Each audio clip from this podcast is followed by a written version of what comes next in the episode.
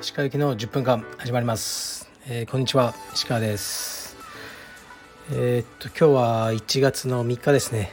お正月も今日までという感じですが皆さんいかがお過ごしでしょうか。道場は明日から通常のスケジュールに戻ります。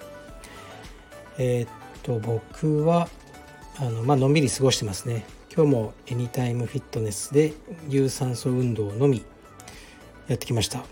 やっぱり運動すると気持ちがいいなと思います。えー、っとではレターに参ります。はい、えー、石川さんいつも楽しみに聞いています。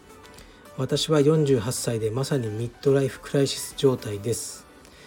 大体のいろんなことに行き詰まりというか先が見えて親のこと成人した子供のこと仕事のことなどを考えてどんよりとした気持ちがここ2年ほど続いていました。コロナの影響もあったかもしれません。ただ最近は吹っ切れたという感じではなく受け入れれる受け入れれるようになってきました。そんな中石川さんのラジオは楽しみの一つです。外反母趾クリニックの先生とのやり取りの話の回が好きです。本当に笑えました。どうか腰の状態が改善されご負担のないところでラジオが毎日でなくても継続されることを願っております。はいありがとうございます。うんなんか僕の声枯れてますね今日。48歳。まあ僕と同じぐらいですね。ミッドライフクライシスですよね。でも多分落ち着いてねるからこういう風になるんでしょうね。仕事が本当に忙しかった時はなかなかねこう悩む暇もないと言いますか。ですから良い悩みと思うようにしましょう。でしかもね子供さんがもう成人してらっしゃるって羨ましいですね。僕なんかまだ下の子5歳ですからね。まだまだ頑張らなきゃというストレスもありますが。うーんまあこれはねそんな質問じゃないんですがね。ありがとうございます。応援レターって感じですね。僕も、えー、っと頑張っていこうと思いますが。この外反母趾クリニックとの先生のやり取り。はいこれは45日前にアップしたタイトルが全く変わってません。っていう回の話ですね。もしご興味のある方は聞いてみてください。ありがとうございます。頑張ります。次いきます。明けましておめでとうございます。今年も更新よろしくお願いします。創業は安く主生は形という言葉がありますがカルペディエムを主生していくにあたり心がけていることはありますか？私は7年目の中小法人経営者でどこまで拡大路線を続けるべきか少し悩んでいます。よろしければご回答よろしくお願いします。はい。創業は安く、主生は形。この主生っていうのは守るという字と成功するの生で主生というらしいですね。ググっちゃいました。この言葉知らなくて。うーん、まあ、確かにね創業は簡単ですけどずっと続けていく方が難しいとは思ってますね仕事を。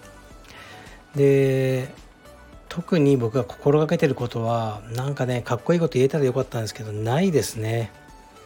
うんその23年先とか1年ね先の目標しか見てなくてそれがずっともう十何年続いてきてるという感じですね。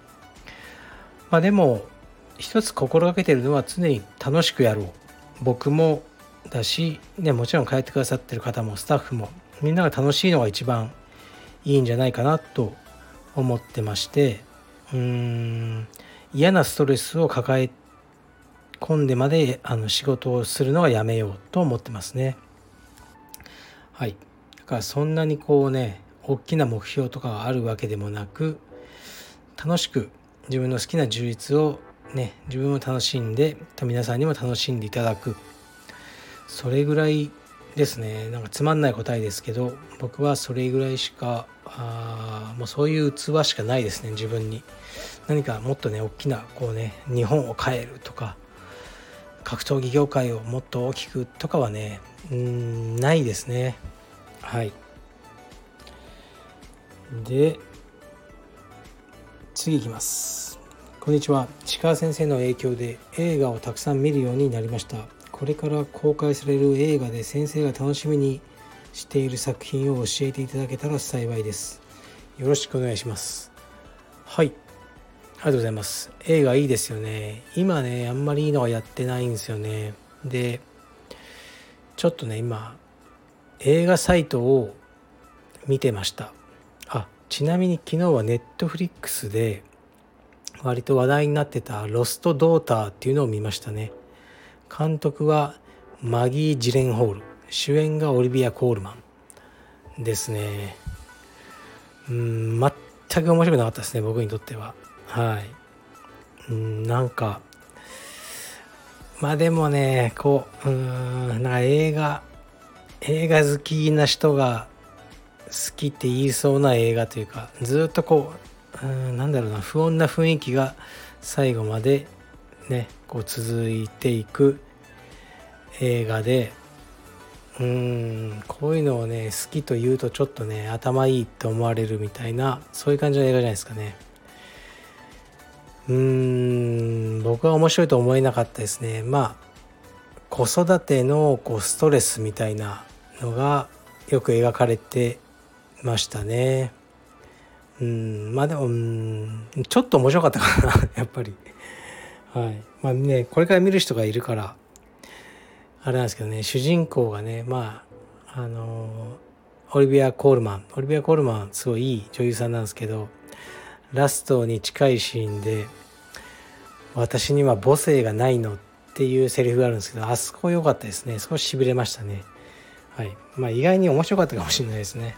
はい。まあ興味がある方は見てください、まあ、ゆったりとした映画でね本当こううん寝ちゃいそうなね感じですね。まあでもダコタ・ジョンソン良かったですね。出てましたね。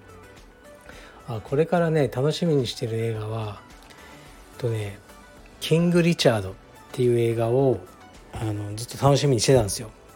そしたら日本で公開が2月かなんかになっててとね放題がねドリームプランに変わってましたね。なんでいつもねこう安っぽい放題に変えちゃうのかなと思うんですけどうんドリームなんとかとかいっぱいあるじゃないですか。こうまあいいんですけどキング・リチャードっていう映画でこれは実話ですね。キング・リチャードっていうのは普通のお父さんで娘さんがあのえー、っとセリーナビーナス・ウィリアムス姉妹テニスの。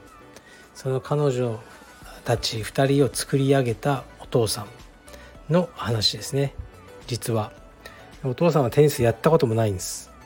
だけど彼女たちが生まれる前に、えー、もう自分の娘たちをプロテニスプレーヤーにするっていう計画を立てて78ページに及ぶなんか計画書みたいのを書いてそれを実行していくっていう話ですね。うんこれは面白そうです。はい。僕もね自分の息子を充実まあ世界チャンピオンになってほしいとかないんですけど強い選手になってほしいっていう思いがねそれあったんですよね生まれる前からね。もう今つまずいてますからね。体操しかやらなくなってますからなかなかこういう計画を立てて実行していくっていうのは難しいんだなって思いますね。この映画楽しみですね。他に何かあるかな？ちょっとね今映画サイトを見てるんですよ。ちょっと待ってくださいね。うん。ウエストサイドストーリーね。まあもちろんオリジナルも見てますけどミュージカルそこまで好きじゃないんですよね。あとはあ意外と思われるかもしれないですけどあのコンフィデンスマン JP これを見たいですね。僕これ大好きなんですよ。ドラマから映画からあの全部見てますね。長澤まさみさん大好きです。うんそれぐらいですかね。今見ようと思ってる映画は。まあでもねあの行きますよたまに。えっとね今はねないんですけど六本木にシネマート六本木っていう映画館があったんですよ。かつて。もう10年ぐらい前になくなっちゃったのかな。だから今は東東宝シネマス。ねあの大きいやつしかないですけどシネマート六本木っていう小さい映画館が本当六本木のこう片隅にあったんですよね。でそこにもうフラッと行ってその日かかってる映画を見るっていうのがあの昔好きでしたね。うんすごくいいセレクトをする映画館で今はなくなってしまいました。残念です。はいじゃあ明日から仕事ですね。あの頑張りましょう。まあっていうかね今日も僕仕事してるんですけどねオフィスで。では明日道場で、ね、もし会える方いたら会いましょう。失礼します。